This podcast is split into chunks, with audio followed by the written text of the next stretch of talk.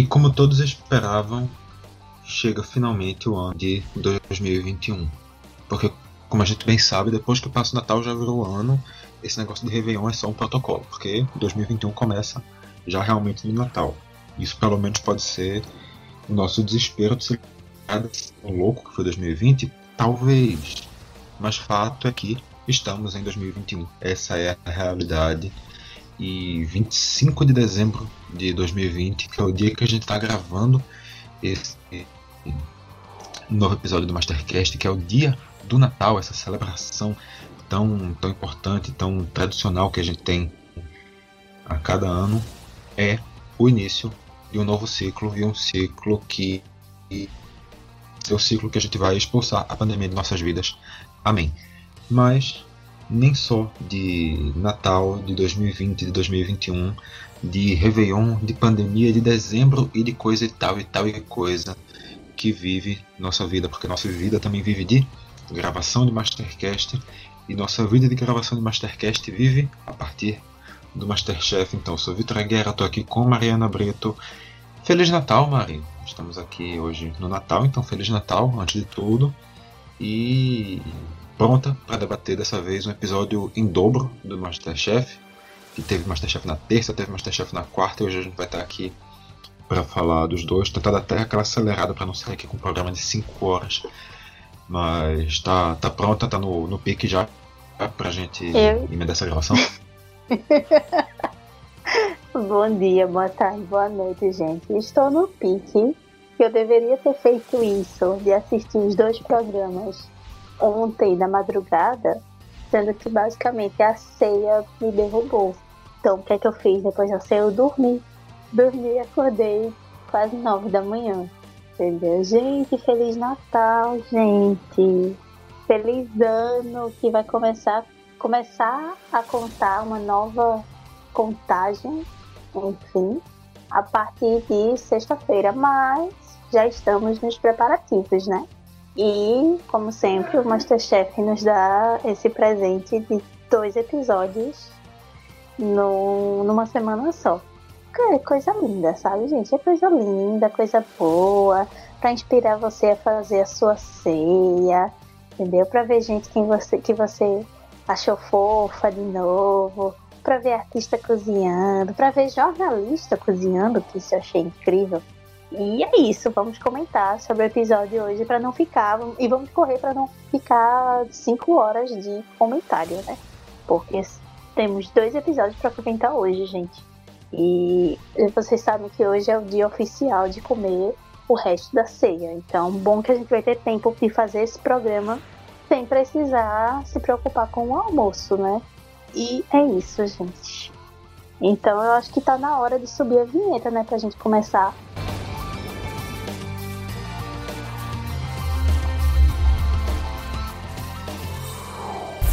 Hein, Vitor? O que, é que você acha? Você concorda? Então, eu tanto concordo que a vinheta já subiu exatamente nesse tempinho que você que você fez a pergunta. Então já subiu, a vinheta já desceu, já está aqui falando depois da vinheta mesmo. É, é, assim que funciona aqui, que é agilidade. Não precisa nada o papo, já foi. Mas que episódio duplo, na terça-feira sai o Masterchef regular, 24 e último o último episódio regular da temporada, com aqueles oito participantes diferentes a cada semana, no formato que a gente se acostumou ao longo desse ano.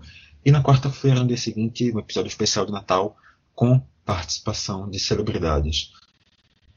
Então, já realmente nesse clima de, de fim de ano, na semana que vem vai ter o último episódio do ano que vai ser a final dos vencedores dessa, dessa, dessas pequenas provas na, ao longo da temporada. E esse episódio da terça-feira acabou sendo exatamente um episódio com os perdedores da primeira temporada. Oito participantes que não conseguiram ganhar tiveram uma nova chance no Masterchef, voltaram para a cozinha mais uma vez para fazer aquelas duas provas e tentar conseguir destaque e saíram coisas interessantes daí. Participantes que tinham conseguido ganhar o carinho do público, participante que tinha conseguido ganhar o ranço do público. Todo mundo de volta. Mari, como é que tu reagiu quando tu viu que era uma prova de segunda chance? Quando tu viu que ia ser aqueles velhos rostos conhecidos aparecendo mais uma vez na tela da TV, na frente do fogão, esquentando ali o bolso? Eu achei maravilhoso, sim. Eu, a gente já esperava, porque já tinha saído notícia, né, que ia ter um episódio desse tipo. Mas eu gostei bastante da seleção de participantes a terem uma segunda chance, porque foram pessoas que de fato ficaram por um triz de conseguir a vitória, né? Algumas histórias é, bem interessantes, gente que fez besteira e, e não soube é, controlar o tempo também, mas eu achei bem legal a, a forma e essa oportunidade de dar uma segunda chance que acho que muita gente esperava que fosse num episódio regular de temporada, como a gente conhece, mas que na verdade foi nesse mini episódio de fim de ano para dar esse gostinho bacana. E eu achei prova, as duas provas bem interessantes, sabe? E também a escolha dos personagens. Meu humor melhorou muito quando eu vi certas caras é, no episódio. Melhorou 30 mil, 400 mil, 500 mil por cento, sabe? Mas eu gostei bastante. E você, Vitor? Você gostou, Vitor? Eu quero saber de você, amigo. Eu realmente gostei, achei, achei legal também eles terem dado essa nova oportunidade para a galera que conseguiu ir bem, a galera que conseguiu se destacar, ainda que não, não sei se com a vitória. Até porque, como a gente já conversou algumas vezes nessa que é um episódio só, uma coisa muito rápida, um tiro muito curto. Então essa nova chance dá um, sei lá, talvez uma base maior para conseguir um, um uma avaliação um pouquinho melhor, talvez uma evolução mínima que seja participante, que isso traz uh, um elemento legal, diferente. Mas ainda assim continua sendo uma coisa muito breve, continua sendo muito rápido. E eu fico um pouco curioso para saber, já adiantando aqui, a Danila conseguiu a vitória. Será que no final, será que pensando na semana que vem, quando ela estiver de volta para participar no, no Masterchef Supremo, no, na final dessa temporada, será que ela vai ter alguma possível vantagem, talvez, por ter tido um dia a mais na cozinha do Masterchef, por ter tido mais oportunidade, por ter um pouquinho mais de vivência dessa pressão? Tu acha que isso pode acabar sendo diferencial? Ela leva uma pequeniníssima vantagem para a final? Rapaz, eu acho que não, sabe? Até porque tem uma coisa que, que a gente não pensa. Os outros participantes é, dessa final tiveram um tempo maior para se preparar, né? Principalmente quem. A primeira pessoa que cozinhou deve ter estudado, deve ter visto, pensado em várias formas de, de assim sucessivamente. Ela, como ela entrou por último, foi a última ganhadora, eu acho que pode ser uma desvantagem, porque simplesmente ela não teve o tempo para. Eita, bom, gente? O tempo para se preparar, diferente dos outros. Agora sim, a gente sabe que quando foi que terminou a gravação do Masterchef? Era exatamente isso que eu ia comentar, na verdade, Mari. O... Apesar da gente ver apenas com uma semana de espaço entre, a, entre esse episódio e a final, a gente não sabe quanto tempo foi na realidade. A temporada começou a ser gravada, terminou de ser gravada já depois que ela começou a ser transmitida, mas com certeza os tempos que entre os episódios, entre a, a final e os últimos episódios, com certeza não foram realmente os tempos de esse não foram correspondentes a esse tempo. Muito possivelmente tenha sido muito menor. Todo mundo tenha tido muito menos tempo para se preparar. Então eu acho que talvez isso acabe não pesando tanto.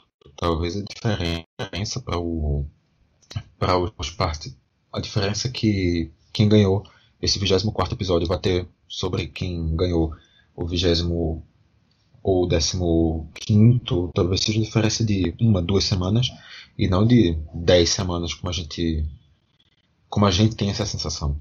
Mas realmente não tem como saber qual é essa esse distanciamento perfeitamente. Eu acho que essa que essa diferença é um pouco diferente do que a diferença é diferente que se é que a diferença é, não é exatamente essa sensação que a gente tem eu acho que são um pouco díspares sim sim com, concordo com você. Então é uma coisa que no final você acaba nem sentindo né? É, no fim o que vai ser passado semana que vem vai, acabar que todo mundo vai ter a mesma o mesmo tempo de, de preparação né? Mas vamos lá vamos falar de fato como foi essa essa vitória da, da Danila, que você já deu spoiler, e como foi a caminhada até a, a final, né? Tivemos a conhecidíssima Caixa dos Famosos. E eu confesso para ti que eu achei relativamente complicada, viu? Para um, para um Masterchef, claro que para uma repescagem eles iam botar um nível, mas eu achei bem complicada aí. O que é que tu Vamos, vamos, falar, mais, vamos falar mais sobre isso, vai, Vitor. De, deu, deu laudo aí, deu laudo. Ela aproveitou que o episódio vai ser diferente para ela tomar um pouquinho da voz. Eu gostei. Continue assim, Mariana. Tá muito bem. É, então, eu concordo é contigo. Acho também que foi um... Tudo bem, tudo bem. Eu concordo, eu acho realmente que foi um. Eu sei, sei sim, sei sim. É, quem por um acaso não sabe do que ela está falando, vai lá, é arroba unicórnio21, eu acho, arroba dela no Twitter. Ela já falou lá, porque ela ficou feliz. É, eu concordo, realmente acho que foi uma prova complicada, essa prova dos famosos, as opções que foram dadas foram complicadas, porque vem uma pamonha que tem uma técnica, apesar de não ser um prato por si só tão complicado. É uma técnica que é desconhecida de muitas pessoas. É, e também não é uma coisa tão. É uma coisa que tem um potencial também errado. Pamonha dá para fazer e facilmente ficar com gostinho de sabão. Isso acontece. Tem uma quiabada que também muitas pessoas não sabem o que é. Não é um prato tão conhecido assim. Óbvio que quem entende, conhece, consegue desenrolar bem, mas é, é um prato realmente que não é de um conhecimento tão amplo assim das pessoas. Tem uma dobradinha, que eu acho que aqui no Nordeste a gente tem a dobradinha como uma coisa muito próxima, principalmente aqui em Pernambuco, no Ceará, a gente tem o conhecimento da dobradinha, mas em outros locais também não é uma coisa tão amplamente conhecida assim. Muita gente não, não sabe trabalhar com feijão branco, não não sabe o sabor do qual esperava na dobradinha, então também fica com um pouco de dificuldade mas, sobre mas, qual caminho seguir. Victor, Sim. Mas me permite fazer uma interrupção. Mas eu acho que o mais estranho dessa dobradinha é que não era uma dobradinha com feijão. Era uma dobradinha que, ao invés do feijão, a gente está acostumado a ver dobradinha com feijão branco. Mas era uma dobradinha que, no lugar do feijão, vinha batata frita. Eu juro que na minha cabeça eu não consegui montar isso. Sim, sim, com certeza. Isso direito, sabe? Assim, hum. não. Não. Não, realmente é... é realmente é muito estranho, a gente não tem essa, essa proximidade, mas eu falo, quando eu falei, quando eu citei o feijão branco, eu falo na verdade que a gente, querendo ou não, mesmo sendo uma pratinha diferente, a gente ainda tem uma, uma noção do que é. Se a gente fosse fazer, a gente ia fazer mais ou menos como o, como o Renan fez. Faz uma dobradinha e coloca uma batata frita do lado, porque a gente nem pensaria que ele estava falando em mergulhar a batata frita dentro. E eu acho também que isso acabaria sendo aceito, porque é uma questão até de interpretação mesmo. E no final dessas opções, eu acho que obviamente a moqueca acabava sendo de longe o mais fácil de todos. É um prato que eu acho que todo mundo tem um referencial, o Brasil inteiro entende que é uma moqueca, tem um referencial, vai puxar o pão leite de coco, ou um azeite de dendê, para um fruto do mar, tomate. Eu acho que todo mundo tem um pouco de mentalidade do que seria uma moqueca. Eu acho que isso torna a moqueca muito mais fácil que todos os demais. Mas sobre essa dobradinha com batata frita eu também estranhei bastante. Eu particularmente gosto de dobradinha. Com, com feijão branco, no caso, nunca tinha nem imaginado a possibilidade de ver uma dobradinha com outra coisa. E eu acho que isso fica ainda mais estranho quando a gente para para pensar exatamente uma das coisas, uma das principais críticas que sempre se faz no Masterchef, que é colocar o crocante junto do molhado. A batata frita é crocante. Todo mundo sabe, ninguém gosta de batata frita murcha. Ela tem uma característica crocante. Quando você coloca ela dentro de um caldo, ela vai sugar o caldo, ela vai ficar uma coisa molenga e murcha. Só que isso dessa vez de uma maneira proposital. Isso é muito atípico, isso é realmente fora do que a gente costuma imaginar.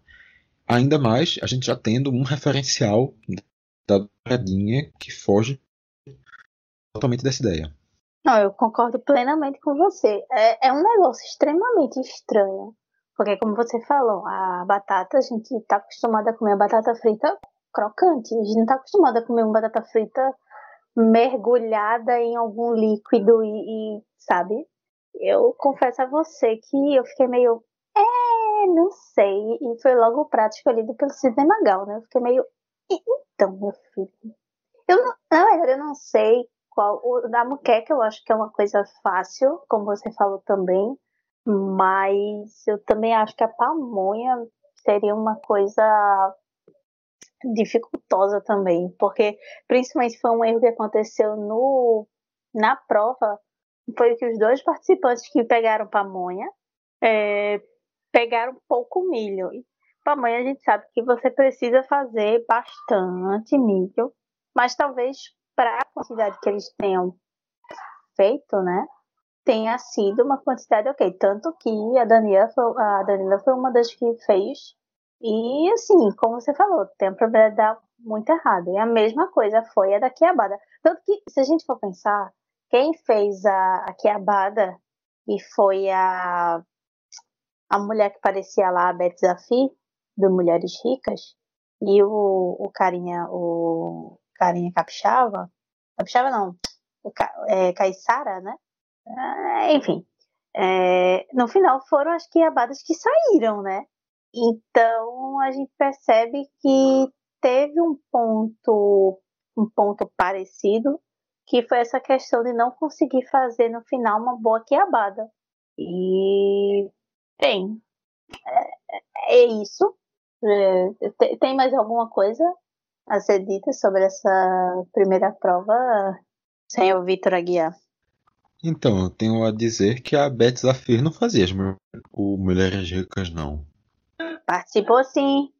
Participou não sim. Participou não. temporada. Participou. Quer apostar quanto? Você quer apostar? Mariana. Foi a temporada. Foi a temporada que teve aquela menina do caminhão. Eu sei que ela estava participando. Sim, Débora Nascimento. A Débora Nascimento estava. A Val Marchiori, é, a Narcisa Tamborideg. Sim. Ela participou sim. Mariana. Então. Você não tá confundindo com a Andréa Nóbrega, não? Não. Nunca que eu confundiria. Nunca Nóbrega participou. A Beth Zafi não participou, não. Nunca. Eu conheço de Sofia Light, Vitor. Eu conheço de Sofia, eu conheço Mulheres Ricas. Eu assisti todas as temporadas. Participou sim. Eu assisti também. Eu, eu adorava aquele programa. Foi dos programas lixos mais maravilhosos que a televisão brasileira já produziu. Não, tem um que eu acho melhor, inclusive. Qual? Aquele que era a Tiziane Pinheiro e a Karina Bach numa fazenda. Que era baseado Nossa, no. Aquele era muito no, ruim. Assim da Paris Hilton e da Nicole Richie. É, aquele ali também era horrível, meu Deus. Eu não lembro. Eu tinha esquecido. Eu tinha apagado esse programa da minha memória. Ai, TV brasileira, você sai com cada pérola. Mas assim, segundo o, a Wikipédia, a Beth Zafir nunca fez Mulheres Ricas. Segundo a Wikipédia. Hum. O nome é, dela não então está aqui. Será que foi um delírio meu? Não sei. Provavelmente. É, é a minha aposta, é a minha aposta. Ah, não, minto. Ela participou do Troca de Família. Eu acho que é por isso que eu lembrei dela. Hum. Aí, aí já pode ser. Ela participou, ela participou de um reality show, eu lembro. Qual era o reality show? Aí já. Ou seja, perdi a aposta. Tá vendo? Agora você está me devendo metade da sua alma. Mas isso a gente negocia depois. É, realmente, primeira prova, eu, eu acho que o que tem para se debater é isso. Eu acho que fica realmente a pamonha como uma técnica que não se tem um referencial muito bom. E diga-se de passagem, a Danila ainda entregou uma pamonha cheia de, cheia de fio enrolada que a Paula teve um teve quase que pegar uma serra para cortar tanto fio, mas é o que, né? Não criticaram ela por isso, apesar de toda a angústia que eu tive de olhar para tendo que cortar aquele fio desesperadamente. Mas faz parte Não. da vida. Cozinha. A decoraçãozinha, só faltou, como disseram. Acho que foi a, a, a Bombom que falou, que só faltou botar a luzinha de Natal. É, era isso, sabe? Já era uma pamonha natalina. Eu, eu, eu achei fofo, vai, eu achei fofo. Achei uma coisa fofa, mas de fato tinha 10 mil metros de fio ali naquele negócio, né? É. Fato é que aquilo era o quê? Aquilo era uma pamonha pequena. Se a gente tá falando de pamonha pequena, a gente tá falando de uma comidinha que foi o tema da prova seguinte. O João Vitor, que tinha ganho a prova anterior, tinha direito de escolher temperos específicos para cada um usar. Para ele, ele pegou. Eu não anotei o que ele pegou. Você lembra o que foi que ele pegou, Mariana? Porque eu não lembro. Hum, eu acho que. Não, noz moscada foi a Franciele. Ele pegou um negócio aleatório que eu pensei que. Louro. Louro, louro, louro, louro. Louro, isso. Pronto. Ele escolheu louro para ele e para as outras pessoas ele passou noz moscada, ok, justo, e canela, camomila e cravo da Índia. Três temperos muito, muito difíceis de harmonizar, muito complicados de se colocar na quantidade certa, que qualquer coisa mais eles passam a dominar o sabor. Ele, ele foi extremamente estratégico, ele jogou muito bem. Eu acho que ele jogou interessante. Mas eu acho que ele talvez tenha errado no dele. Porque eu acho que louro, por mais que a gente use, principalmente em preparo, né, de feijão, de comida mais assim, eu não ia utilizar louro. Num, assim, nunca que eu ia pensar em fazer uma, uma receita com um tempero como louro. Eu ia fazer a mesma coisa que os chefes disseram. Acho que, não sei, acho que foi o Jacan comentou que usaria pimenta. Cara, é bem mais interessante você trabalhar com pimenta muito mais do que com louro. Até porque o louro, para se sobressair das duas, uma, ou você coloca numa quantidade cavalar, que você vai sentir algum sabor, ou você usa um outro tipo de tempero que realce aquele sabor. Mas não é, não é uma prova para realçar o sabor. É uma prova que o louro precisaria estar presente, o tempero que a pessoa escolheu, enfim, precisaria estar presente para poder você sentir, entendeu? Mas não carregado. Teve, uma vez que eu fiz uma experiência, assim, pulando rapidamente no Masterchef. Teve uma vez que eu tive uma experiência horrível. Eu pedi uma tapioca na, lá na Federal. E eu pedi para botarem orégano. Cara, eu comia a tapioca, parecia que eu tava pegando um punhado de, de orégano e tava botando na boca, que só vinha o gosto de orégano. Sério, é, é a pior sensação que a pessoa pode ter. Comer algo e aquilo vir tão forte que você não eu não consegui comer. E olha que tapioca é um negócio que eu gosto muito. Mas eu não consegui comer a tapioca porque só vinha o gosto de orégano. Então, acho que de certa forma, exceto pra Franciele que ele amenizou e deu o que ela queria, que era nós moscada, inclusive amo. Mas eu acho que para os outros ele foi. Agora, da camomila pra Danila, eu achei uma sacanagem muito. O cravo pro, o cravo pro Renan eu achei sacanagem também. Tanto que ele tava meio perdido. A criatura, a criatura ia fazer um purê, ia botar cravo no purê de maçã. Eu fiquei um pouco assustada. Se não fosse o Jacan que salvasse ele, com tipo, ah, bota um dente no, no óleo que você vai usar pra fritar. Que aí ele vai ficar saborizado. Não fosse isso, o cara não tinha conseguido ir pra, pra final. Mas no fim eu acho que deu certo, né? Eu acho que funcionou a, a estratégia dele. Você, você gostou? Você achou interessante a estratégia dele? Eu concordo contigo, também acho que o louro foi um, um tiro no pé. Tem temperos que aparecem com muita facilidade. Tem. Poderia ser o próprio orégano, que eu acho que, assim, com todo respeito, acho que sei que você falou da tapioca, acho que foi uma baboseira, porque uma tapioca que só tem sabor de orégano, pra mim deve ser uma coisa maravilhosa. mas um orégano, um manjericão, hum. que são que são sabores hum. que, que se destacam e que também não Victor, tomam. Eu gosto o... de orégano. Eu gosto de orégano. Só que eu não sei se era o orégano que a pessoa tava, mas ah, tava. Tá. O orégano, orégano não tem limite. Orégano é bom ponto. Orégano em qualquer quantidade é bom. Quanto mais, melhor. Manjericão também. Tá bom? Não, manjericão sim, manjericão sim. Agora orégano é a mesma coisa. Quando você faz uma, a, a pizza marguerita, você não é para colocar o, o, o, orégano, orégano, o, o manjericão é, na pizza para botar no forno, porque senão ele vai amargar. Você tem que botar ele depois que a pizza cozinha, entendeu? Inclusive, comi uma pizza essa semana maravilhosa, vice com rúcula, presunto de parma e queijos que eu não lembro o nome agora, mas foi maravilhosa, assim, experiência incrível. Só, só queria fazer isso. Queijos Fala. que eu não lembro o nome. Ótimo, ótimo, ótimo gancho pra pizza. Não, porque eu lembro Queijos que tinha... cujo nome eu desconheço. Eu lembro que tinha parmesão, mas tinha um outro queijo que eu não sei. De... Eu, vou, eu vou procurar. Eu, eu sei o. É, pro, procheco. Pros. Nara, enfim. Eu vou, vou lembrar, vou lembrar. Isso aí é vinho. Não, não é prosecco, não. Era um queijo. Eu não, é porque eu não lembro se era queijo canastra ou era mussarela de búfala. E eu acho que era canastra. Além de parmesão, entendeu? Mas eu prosciutto, pro, pro.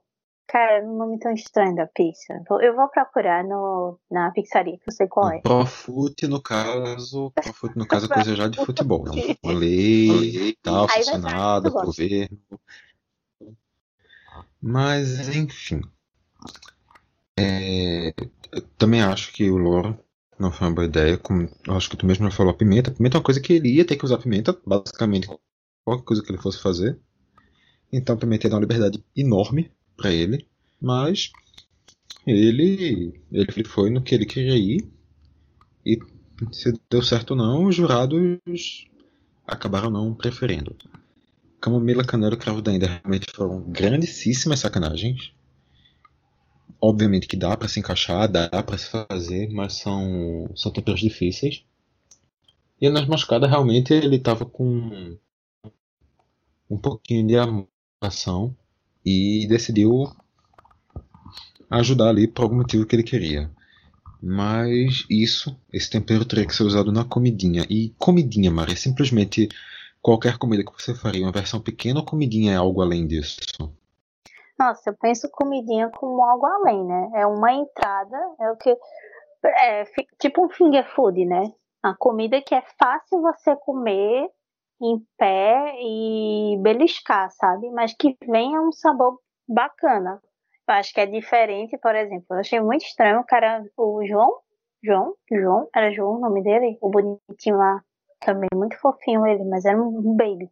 É... Meu Deus, eu falei que alguém era um baby. Jesus, quantos anos eu tenho?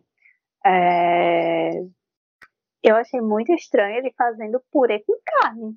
Cara, não dá pra você comer um purê com carne de uma forma ok, sabe? Numa mordida, tá? você tem que ter um talher. Eu penso muito em comidinha como algo fácil de você comer e que não dê trabalho. Você fazer um purê com carne, o cara vai. Não. Tirando dele, eu achei a ideia dos. E a sopa também na Francela fica meio assim.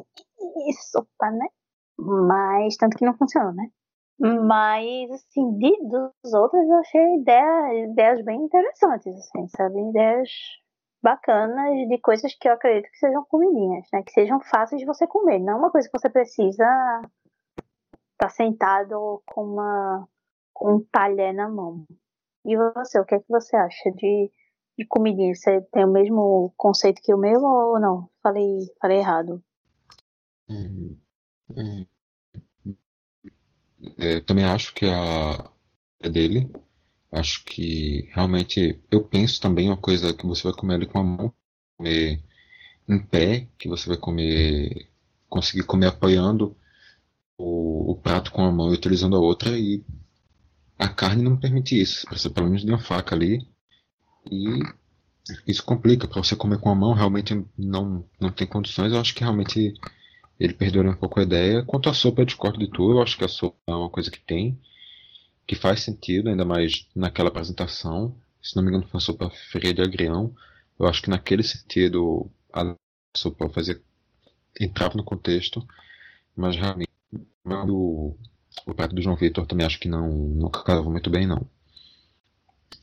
Mas. os pratos foram relativamente bem aceitos. A Danila saiu com a vitória. Como é que foi a tua avaliação geral da prova, Mari? No, num contexto mais amplo. Eu achei, eu achei bem interessante. Eu gostei da vitória da achei, eu achei a Danila fofa. A Danila parece uma bonequinha, assim, de, de, de coisa. Eu só fico meio perdida com as roupas que ela usa, assim. É muito roupa, muito roupa chique. Mas eu. Cara, eu achei muito legal, muito bacana dela ter, dela ter ganho.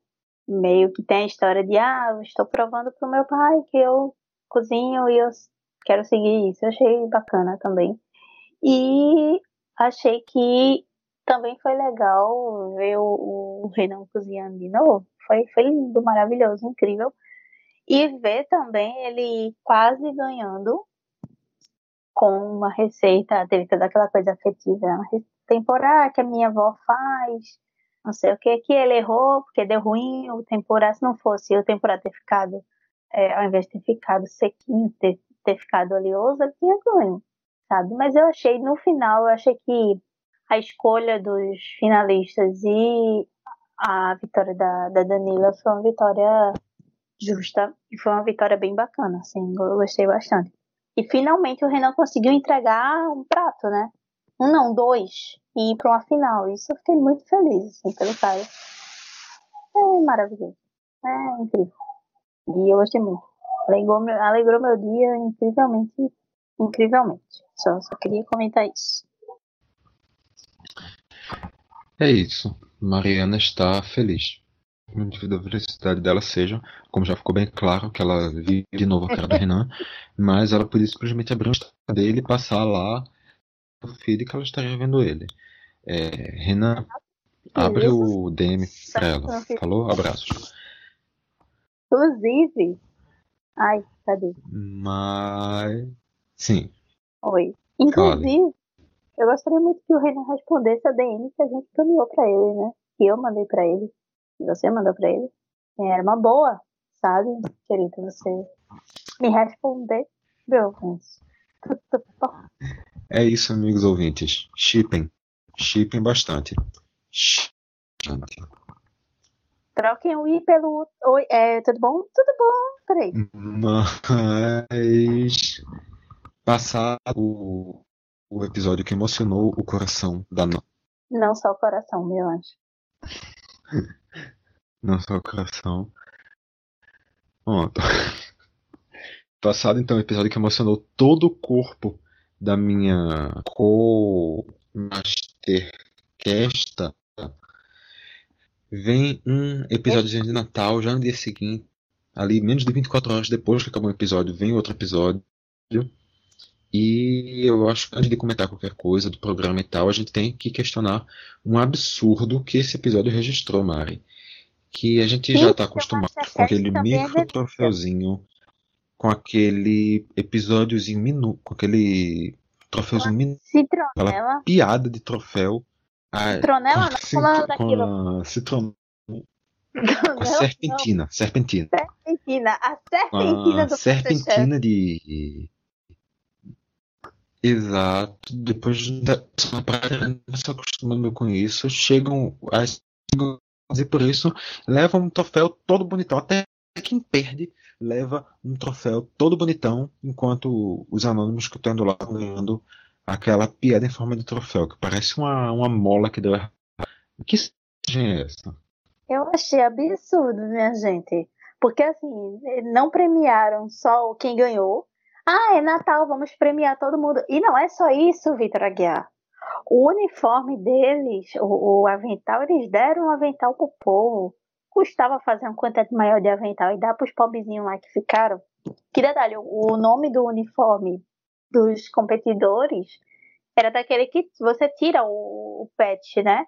Como se fosse um, um um velcro que você tira. O Um dos velcro. competidores, o, do, o dos famosos, não, era bordadinho bonitinho lá, sabe? Então eu achei bem absurdo. Ô, Masterchef, que, que, que, que palhaçada é essa? Os bichinhos, só porque são amador, tem que ganhar um negócio menor, é? E, e, e os famosos têm que ganhar um troféu bonito, feito de, de acrílico bonitão lá e, e não sei o quê. Tem isso não, menino. Pois, viu? Fiquei, fiquei indignada com isso. Fiquei, fiquei revoltada. Mas foi um episódio que eu, que eu gostei. Foi, foi divertido. Foi divertido. Você, você achou divertido? Eu achei bem divertido. Isso, Mariana está indignada e com razão. Eu, sendo um dos participantes, também ficaria. E quanto ao avental, eu nem falo nada. Porque, querendo ou não, foi uma temporada de mais de 100 participantes do Masterchef. Quanto ao avental, eu aceito, mas o troféu realmente eu acho uma sacanagem. De repente, quando vê esse troféu muito maior, muito mais bonito para as celebridades, e de quebra, até quem perde levando. Eu achei uma grande sacanagem por parte da produção. Mas acho que uma outra coisa também que além quer dar- disso acabou dar sendo alguma diferente era a um- seriedade. Um.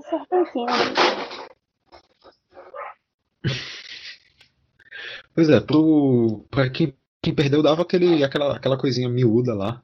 Só, ah, você esteve aqui. E... Mas outra coisa também que eu achei muito diferente em relação aos episódios regulares foi a seriedade com que os participantes levam. É óbvio que para as celebridades isso não vai, tem mesma importância, acho que isso é evidente, isso é óbvio. E acaba permitindo que eles tomassem uma, uma personalidade bem mais leve, eles chegassem lá bem mais bem-humorados, sentidos. O Joel da Atena mesmo não falava que fosse uma piada, a Marília Mendonça também. E tu também sentiu essa diferença, tu achou também que isso trouxe uma, uma leveza diferente, eles não terem esse compromisso tão grande com, uma, sei lá, uma mudança de vida que o programa poderia trazer, Mari? Sim. Foi meio que, ah, vou fazer aqui o que eu posso fazer, o que eu sei, se der certo, deu, se não deu, foi triste. Tchau pro ouro, vou continuar sendo famoso aqui, seja cantando, seja fazendo o que, sendo jornalista. Eu achei muito interessante ver dois jornalistas famosos competindo. Eu achei muito interessante terem jornalistas famosos, sabe? E não, isso não é um, isso é a vida real, gente, tá? Obrigada. É, mas eu, eu, eu achei exatamente isso que você falou. Deu um- um- uma leveza que eu não, não Assim, eu gostei do episódio, mas eu fiquei meio assim. A primeira prova eu achei maravilhosa. A segunda, por mais que eu goste muito do, dos envolvidos, mas eu achei meio, fiquei meio, poxa, o Péricles cozinhou tudo sozinho praticamente o, o menino lá, o irmão do. O, como é o nome? O César Menotti. Era o César Menotti era o Fabiano? Não sei. O menino lá da dupla cozinhou pra, pra, pra, Mara, pra Maiara, Maraísa, Maraísa, Maiara, enfim. Inclusive, fica um pouco assustada. Não sei se eu não tinha visto ah, nunca mais esse pessoal, mas o pessoal na quarentena fez uns procedimentos estéticos no rosto, ficou meio estranho, né? Mas, de fato, eu fiquei meio. A primeira prova eu achei bem mais interessante do que a, a, a segunda. Apesar que eu confesso a você, quase bati no Zeca Camargo, que fez um, um, um quiabo. Percebeu que o quiabo estava presente nos dois episódios do Masterchef. Veja só, estou falando de quiabo, que não é um negócio. Eu, eu não como quiabo, tá, gente? Só pra deixar claro. Mas eu achei muito estranho, muito estranho mesmo. É, realmente não um ingrediente tão cotidiano assim, mas é, acontece. Também concordo contigo, também acho que a primeira prova, no caso, disputada por Zeca Camargo e Joel da Atena, também achei mais, mais interessante. Quanto ao que tu falou de achar interessante ver jornalistas e tal, eu acho na verdade que isso foi um pouco de autopromoção da Band. Querendo ou não, o Joel da Atena apresenta um jornal diário, na emissora, e o Zeca Camargo foi um dos nomes um dos nomes mais famosos que a Band trouxe para o seu, seu cast em 2020 e que também está trabalhando mais em cargos de direção, mas também vai lançar programa já nesse início de 2021. Então eu acho que rola um pouco de, de autopromoção aí, um pouco de mar, marcar assim, destacar esses dois nomes. Ele estava produzindo, ele estava produzindo o programa da Mariana Mariana. Esqueci o nome dela agora. A do cabelo curtinho. Godoy. Isso. Isso, isso. Ele tava produzindo o programa dela. Ele vai Sim. ter um programa na Band também. Chique, gosto. Eu, eu vi em algum lugar que ele vai ter um especial. Um especial sobre VR. é, uma coisa tipo de Bravão no Rio Grande do Norte, alguma coisa pra essa linha. Pro, que vai, deve sair agora já no início de 2021. Mas realmente eu, senti um pouco disso de, de autopromoção nessa primeira prova, sabe? Óbvio não estou dizendo que a Band está errada por isso, a Band realmente tem, tem que valorizar os profissionais da casa, a Band tem que colocar a marca dela à prova, tem que valorizar os produtos dela, e isso é uma ótima plataforma para isso. Não estou dizendo que a Band está errada para fazer isso, mas eu acho que rolou um pouco dessa estratégia. E até produziu um, uma prova realmente bastante interessante. O Joel fez um ceviche de pirarucu, que, inclusive uma coisa até bem, bem chocante até, acho que nunca tinha nem passado pela cabeça a possibilidade de ver um ceviche de pirarucu com um vinagrete um risoto. Eles tinham que apresentar três entra- entradinhas. O, Joel fez isso. E o Zeca Camargo, eu não vou mentir aqui, eu só consegui anotar duas. A terceira eu não sei o que foi que o Zeca Camargo fez, porque eu me perdi na hora de anotar. Mas duas delas foram um cogumelo confitado com castanhas e uma coelhada seca. Os dois acho que apresentaram técnicas interessantes, apresentaram um- uma criatividade interessante. Eu, eu fiquei legal. E é, eu fiquei com uma sensação legal no caso. E ainda de quebra, eles tinham que apresentar nove pratos, porque eram três entradinhas para cada um, então nove no total. E eles conseguiram os dois entregar nove pratos com antecedência. Acabou o tempo, a Ana Paula estava contando lá, os dois estavam de braço cruzado esperando ela Pois terminar é. de contar, que eu acho que é uma Tá coisa vendo? inédita na história dessas É, não, dá pra fazer, 2.500 tá vendo? temporadas do Masterchef. Pois é, né? Tem que vir dois. Ok, que são entradinhas, que são coisas mais. Mas que tem muitos preparos, mas dá pra fazer, tá vendo? Dá pra fazer, dá pra ficar tranquilo. O outro lá, o, o, o, o Joel da Atena no final tava bebendo cachaça, entendeu? Assim, dá pra fazer, gente. Tem que saber administrar o tempo. É isso, eu achei. Isso eu achei bacana, tá vendo? É, realmente eu, eu também achei bem, bem curioso isso de ver todo mundo entregando com antecedência. E foi realmente muita antecedência, não foi que nos 10 segundos finais já tinham terminado. Eles tinham terminado muito antes. Mas tu acha que dentro das avaliações a vitória do Zeca Camargo foi uma vitória justa, Mari? Eu achei, eu achei bem interessante assim, a escolha dos, dos pratos, um caminho meio Oriente Médio. Achei que foi uma vitória, vitória justa. Deu pra. Deu pra. de- foi, foi, inter- foi, foi justo, foi justo. Achei necessário. Também não imaginaria um ceviche de, de pirarucu, porque. Não. É, não imaginaria um ceviche de pirarucu, porque, é um- como eles falaram, é um peixe muito, muito gorduroso. Mas teve essa falta, né? De, de faltar o limão, porque o ceviche, você, a- o alimento ele cozinha no meio ácido. Então, faltou um pouquinho de limão para poder fazer essa, esse cozimento total.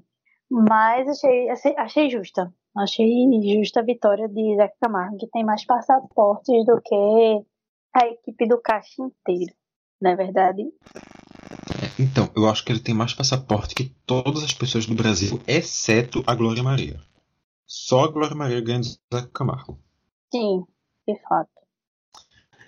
Mas, passada essa primeira prova, a gente vem para uma segunda prova que tem, como Mara já bem falou, a Mararayara Raíza Rayara, junto, cozinhando junto com César Menotti, os dois de duplas sertanejas. No caso, a Maraísa, da dupla com a irmã Maiara, e o César Menotti, da dupla com o irmão Fabiano. E eles enfrentando outra dupla, essa, essa formada por Marina Mendonça e Péricles. Esses que, no caso. Cara, eu achei sensacional. Marília Mendonça, eu achei incrível. Não, não vou mentir pra vocês, mas pra mim. Mas eu acho que deveriam dar um programa de culinária pro Péricles, cara. Cara, cozinha muito bem. Enfim. Eu já fiz meu comentário antes de começar a falar da prova, porque, por mim, e a, a, a menina Marília lá, da, a menina pobre lá, começou a cozinhar depois que teve filho, tá vendo? Então, é, foi, interessante. Eu, eu gostei, eu gostei. Eu concordo, Pericles realmente provou que cozinha muito bem. Eu já tinha visto Pericles falando sobre comida algumas vezes. Ele é um cara realmente que sempre, sempre que ele pode, ele fala sobre comida, fala sobre cozinhar. E tem uma simpatia absurda também, né? Um cara extremamente simpático, contagia, então realmente foi bem, bem divertido fazendo dupla com a Marília Mendonça também, que, Cara, que tirava onda de tudo, que brincava com tudo também. Eu acho que ficou Sim. uma dupla, uma dupla interessante. sim, eu queria um PPV deles cozinhando 24 horas por dia, não vou mentir. Não vou mentir que eu queria isso, assim. Era a alegria que o, pro- que o povo precisa. Ver essas pessoas cozinhando, sabe? É, eu acho que 24 horas por dia realmente ia dar problema porque eles precisam dormir também. Mas é, é uma ideia, é uma ideia. Dessa vez a prova era para fazer uma mini-ceia, obviamente, pelo tempo. Não ia ter o peru, o chester, o frango alienígena, o urubu, como quer que você queira chamar aquela ave ultra gigantesca. Não, frango alienígena. Eu acho que todo mundo sabe muito bem que o Chester veio de Marte. A, a Perdigão tem uma fazenda em Marte onde ela cultiva os Cara, Chesters. é É de lá que vem o Chester. A gente, a gente fez um Mas- chester aqui em casa e assim, é, é surreal. Parece que, que era um. Não sei. É, é- é estranho. Parece. Tem um, um cara que no meu trabalho, que ele é marombado. Não no meu trabalho, no meu trabalho, mas um cara que todo dia vai, vai passa pelo meu trabalho, que ele é marombado.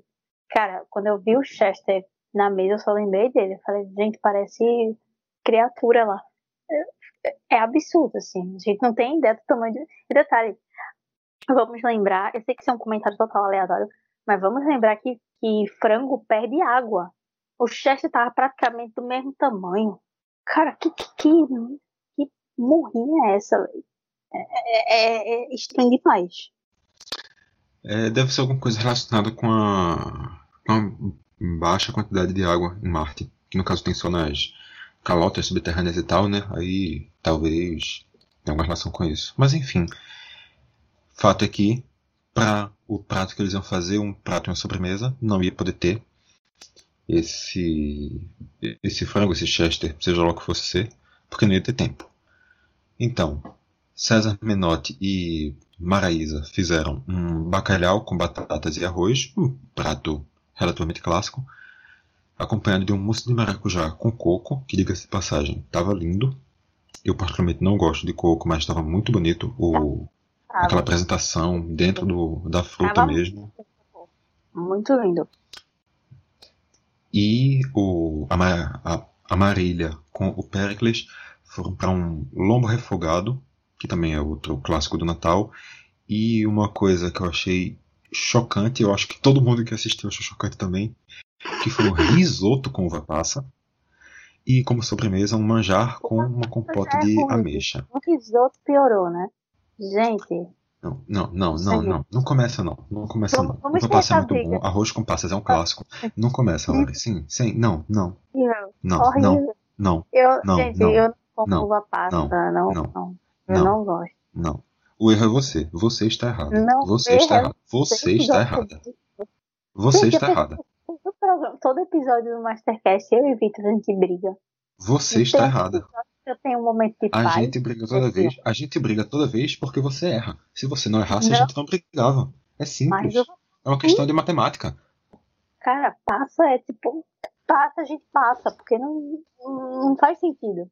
Não faz nenhum sentido na comida. Não, Mariana, não. Sinceramente, sinceramente, Mariana. Decepção que eu tenho ao escutar você falando isso. É decepção. Você já tinha ouvido, você, você já tinha me ouvido falar que eu não gosto de uva passa Sim. quando você me deu o seu, o seu cardápio do ano novo. Então não Sim. diga que você está surpreso, que você não está surpreso. Eu não, eu não estou surpreso, mas isso não diminui minha decepção. Até Não. porque eu tô falando, eu tô falando com uma pessoa que disse que tira a casca da uva para comer a uva. Eu nunca vou superar isso. Eu nunca vou esperar uma coisa boa vindo de você. Depois disso, Mariana. Nunca. Não comer, a, não comer a casca da uva é uma falta de caráter. Não é, não é nada. É, é- Não, eu não gosto de surpresa de uva. Eu como a casca da uva, mas na surpresa de uva eu acho desnecessário. Mesma coisa do caroço. Ponto. Eu acho surpresa de uva desnecessário. Ponto. Não, Mariana, você, você está errada. Eu lamento me informar, mas você está errada. Mas dessa vez, especificamente sobre um risoto de uva passa, dessa vez, exclusivamente e especificamente dessa vez, eu vou ser obrigado a concordar com você. Arroz com passas, ok, massa, beleza. Uva passa por si só, ok, massa, Não. beleza. Risoto por si só, ok, massa, beleza. Um risoto de uva passa, aí eu acho que você já está ultrapassando um pouquinho os limites. Eu acho realmente que já é uma coisa que não, não, não tem muita necessidade, Pericles. A gente pode estar falando besteira, por, até porque foi o prato vencedor? Sim. A apresentação do prato estava estupidamente horrível. Parecia um vômito Muito. com um, uma carne em cima. Não é um exagero quando eu falo isso, realmente parecia. Mas que é uma, uma ideia que, pelo menos antes de comer, é uma ideia completamente inconcebível de prato, é uma ideia inconcebível. Eu não preciso falar mais nada, o Vitor já falou tudo e o passa é ruim, gente. Já o prato da, da menina lá da. da... É, é, essa que namora com outro menino de sertanejo? Ou não? É a outra, é a irmã dela? Agora você já tá fazendo pergunta difícil demais. Eu não sabia nem que alguém namorava com alguém de sertanejo. Aí realmente não, eu não sei. Não, Se tem uma que, certa... que namora se bem que esse, esse rolê do sertanejo, na verdade, rola meio que uns casamentos internos ali, né? Tem Oi? não sei quem da, não sei quem com a dupla de não sei quem que tá junto de não sei quem da dupla de não sei quem. E não sei quem da dupla de não sei quem tá com a dupla de não sei quem não sei quem e tal. Pensava que o único casamento interno que tinha foi Chitãozinho e Chororó que fizeram Sandy Júnior, né? Mas não, nossa, gente. Não. Esse é um casamento interno no sertanejo realmente muito conhecido. Mas eu não falo de casamento, interno dentro da dupla. Eu falo de casamento interno uma pessoa de sertanejo com outra pessoa de sertanejo. Não, sei lá, o Vitor e o Léo casados, o Zezé e o Luciano. Não estou falando disso. Não, não é isso que eu estou dizendo. Mas uma, uma outra coisa também que me chamou a atenção no que tu ia falado agora sobre a Maraísa, uma coisa que eu já queria inclusive passar para tu comentar foi que ela estava cozinhando o ovo dentro da panela que ela estava cozinhando as batatas. Isso é, é, falta de higiene, isso é economia de tempo. O que é isso? Eu, eu não entendi o que era aquilo. Eu fiquei muito. Eu, eu juro que eu olhei e falei assim: ah, não, bicha, não, não tá fazendo isso. Ela não tá fazendo isso, porque não, não tem, não tem. Eu acho que.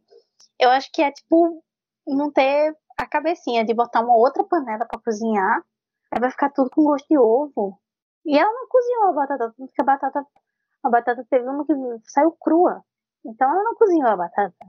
Eu juro que eu fiquei, eu, eu voltei assim que eu falei, não, eu tô, tô vendo, tô vendo coisa aí. Peraí, deixa eu voltar pra ver se eu tô certa. Aí eu vi que eu tava certa, que eu, que eu tava vendo real oficial. Eu falei, minha gente, não acredito nisso. Erro absurdo, sabe? Assim, para mim, pelo menos, eu acho bem absurdo. É. Realmente vai ficar tudo. O ovo vai passar um pouquinho de gosto para tudo ali. Não tem como. E eu até questiono se isso não beira falta de higiene. Eu, eu, eu sinto que isso, de alguma maneira, por algum motivo, isso é uma falta de higiene. Mas, enfim, bateu aquele, aquela revirada gostosa de estômago, mas faz parte também. De vez em quando o Masterchef traz essas imagens nojentas pra gente se deliciar.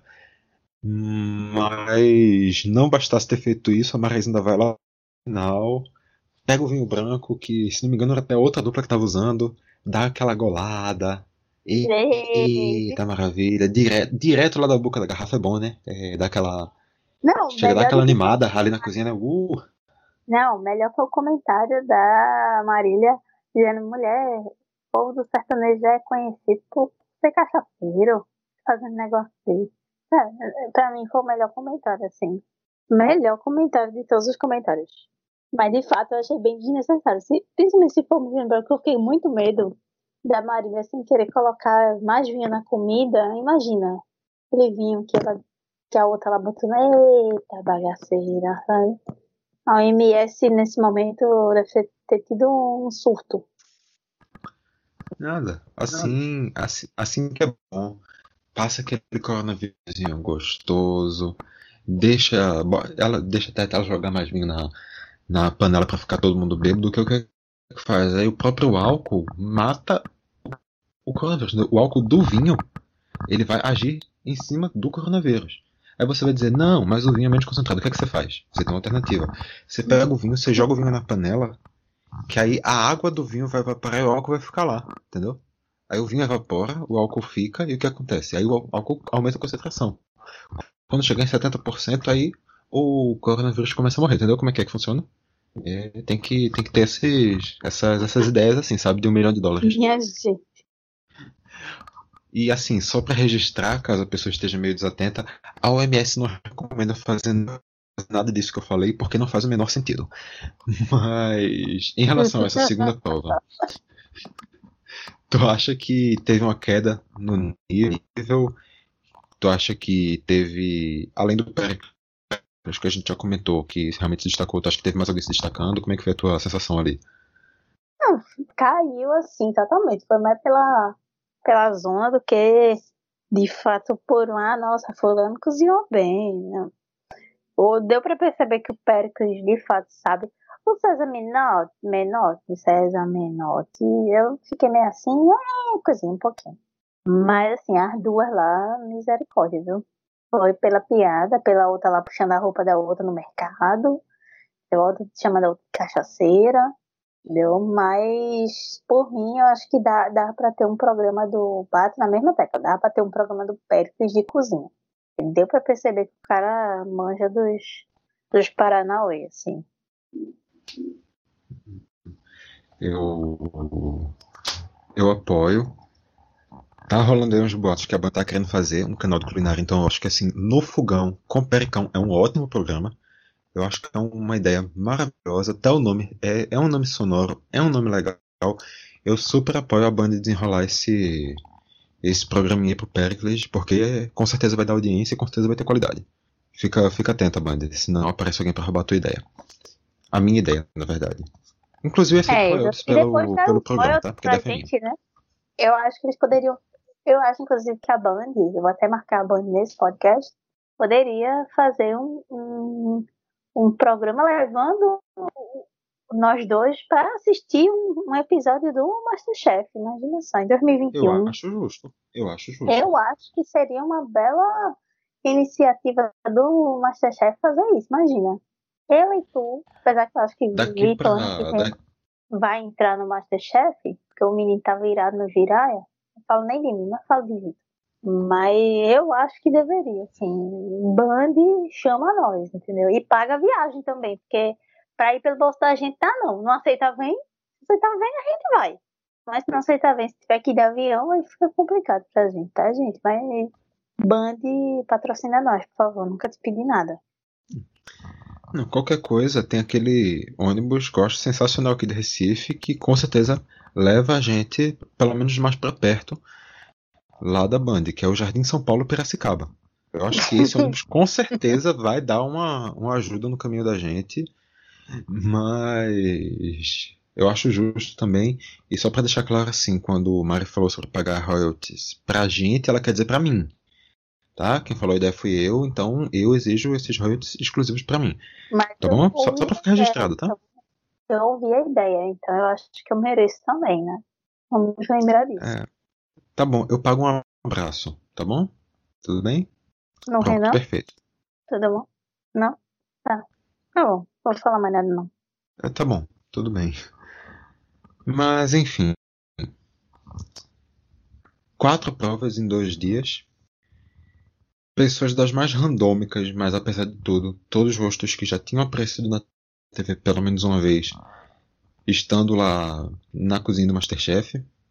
E como sempre, quem está na bancada de jurados. Quem está na bancada de jurados, da bancada de jurados está Paola Carosella. Então eu queria aproveitar esse momento aqui que a gente já caminha para o encerramento do programa para simplesmente pedir, assim, você que está aí agora na sua casa, no seu carro, no seu ônibus, você que está escutando esse programa, pare, pausa, pode pausar, pode pausar, pode pausar agora esse programa Assim, fechar os seus olhos, respirar bem fundo, ter aquele momento para você se acalmar e mentalizar a imagem da porcela. Respirar e agradecer por você poder, a cada dia que você está no planeta Terra, dividir o planeta Terra com a Paola Carosella. É uma oportunidade que poucos têm. Você saber quem ela é, você ter a oportunidade de aproveitar dos conhecimentos dela que ela disponibiliza. Você poder olhar para a imagem dela. Você tem que aproveitar esse momento, você tem que ter consciência do privilégio que tem em ter essa oportunidade. Então, respire, pense nela, agradeça pela Paula Carosella. Eu queria, eu queria só encerrar realmente trazendo essa mensagem, Mari. Era realmente um momento de reflexão que eu queria poder trazer aqui para esse encerramento de Mastercast. Em pleno Natal, né? Eu, eu gostei. Belo momento, bela homenagem a, a Paola, que nos ilumina com a sua cozinha. E é isso. E vamos todos agradecer no dia do Natal por Paola Carosella existir na vida dos fãs do Masterchef. É isso? É isso. E para quem quiser ouvir mais coisas, porque semana que vem teremos a final dessa temporada, né? Do Masterchef. Teremos programa. E se tudo der certo, que eu espero que dê, dia primeiro, é isso, Vitor? Me corrija se estiver errada. Pós virada do ano, teremos um programa especial. Teremos, Vitor? Sim, quero, quero, só quero saber se vai ter mesmo aquela ideia que a gente falou. Então, vai, vai ter vai, sim, só não vai sair no dia vai. primeiro, não. Não, não, não, não vai não. sair dia primeiro. Calma. A gente vai gravar dia primeiro. Vamos com, vamos com calma. Vamos com calma. Isso. Eu acho que poderia sair o... dia primeiro. Esse programa aqui. Esse programa aqui tá saindo provavelmente ainda no dia 25 de dezembro, quando a gente grava. O programa da final deve estar saindo no dia 31 de dezembro, na quinta-feira. Uhum. E esse programa especial, a ideia é soltar ele na primeira terça-feira, sem, Masterchef, sem Masterchef. Na terça-feira seguinte, não vou lembrar aqui o dia, eu acho que é dia 4 ou 5, uma coisa assim. Mas, mas 4 horas da manhã. Dia 1, hum, 4 horas da manhã, claro, assim. Uh, virou o ano, vamos gravar. É exatamente para começar o ano com o pé direito, já começar o ano com o quê? Com aquilo que a gente vai ter o ano inteiro, que é briga. Porque o Mastercast é esse espírito de briga que a gente tem. É eu, isso que nos, que nos é move. É isso realmente que nos faz. É isso que nos faz vir aqui toda semana gravar esse programa. Comida e crush. é isso, não é isso. Meu. Não, peraí, peraí, peraí, peraí, não sou meu. Né, Vitor? O quê? Eu estou reconhecendo. Daqui daqui a pouco eu vou soltar os, as mensagens de Vitor. Ai, sei quem. Não, eu estou, eu estou concordando plenamente com você. Eu estou Sim, concordando plenamente com você. Certo. Então, dia 4, vamos, vamos gravar um episódio dia 1.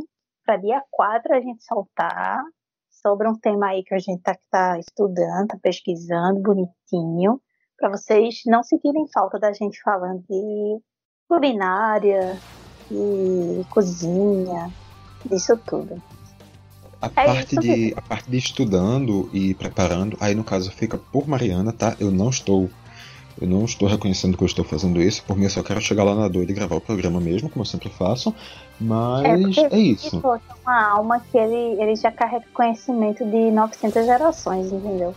Aí, por isso, eu tenho que estudar porque eu sou uma, uma baby que continua estudando na vida, sabe? Não é não. O bom, o bom é que me chamou de velho caquético. Me chamou de velho caquético sendo mais velha que eu. É isso que eu acho bom. Inclusive, eu acho um absurdo o Vitor não me dar os parabéns nesse episódio. É verdade. Será Nessa última sabe? semana, posso estar enganado, mas acredito que foi na terça-feira, ou foi na segunda, foi na segunda ou foi na terça, Maria? Foi na segunda, Vitor. Errou meu aniversário. Na última segunda-feira. Meu amigo brother de podcast errou meu aniversário. Tô triste. Não, eu sei, eu sei qual é a data, eu só não lembrava qual era o dia. Mas, enfim. Na última segunda-feira tivemos o aniversário da nossa querida Mariana Brito, que está aqui dividindo microfones. Então eu desejo todos os parabéns que eu posso desejá-la. Eu desejo que que está ouvindo possa seguir as redes sociais do Caixa de Brita para poder desejar um feliz aniversário pessoalmente para a Mariana, você pode fazer isso pelo Instagram, pelo Facebook ou pelo Twitter. Eu desejo que você, ouvinte, como um, um grande parabéns para Mariana, que você abra o seu aplicativo de podcast, seja ele qual for, e siga o Caixa de Brita e siga o Mastercast, para poder na próxima semana e na semana seguinte estar escutando os nossos dois últimos programas desta temporada. E eu desejo muita felicidade tanto para você ouvinte neste grande ano de 2021 por aí, quanto para Mariana Brito, que encerra seu ciclo junto com encerrar o ano e agora abre um novo ciclo, quase junto ao novo ciclo que se abre nesse 25 de dezembro, que, como já foi falado no início do programa, é o dia que começa 2021. Então, a gente já pode encerrar, Mari? Pode sim, com certeza. Estava encerrando um ciclo aqui. É, mas pode sim, com certeza.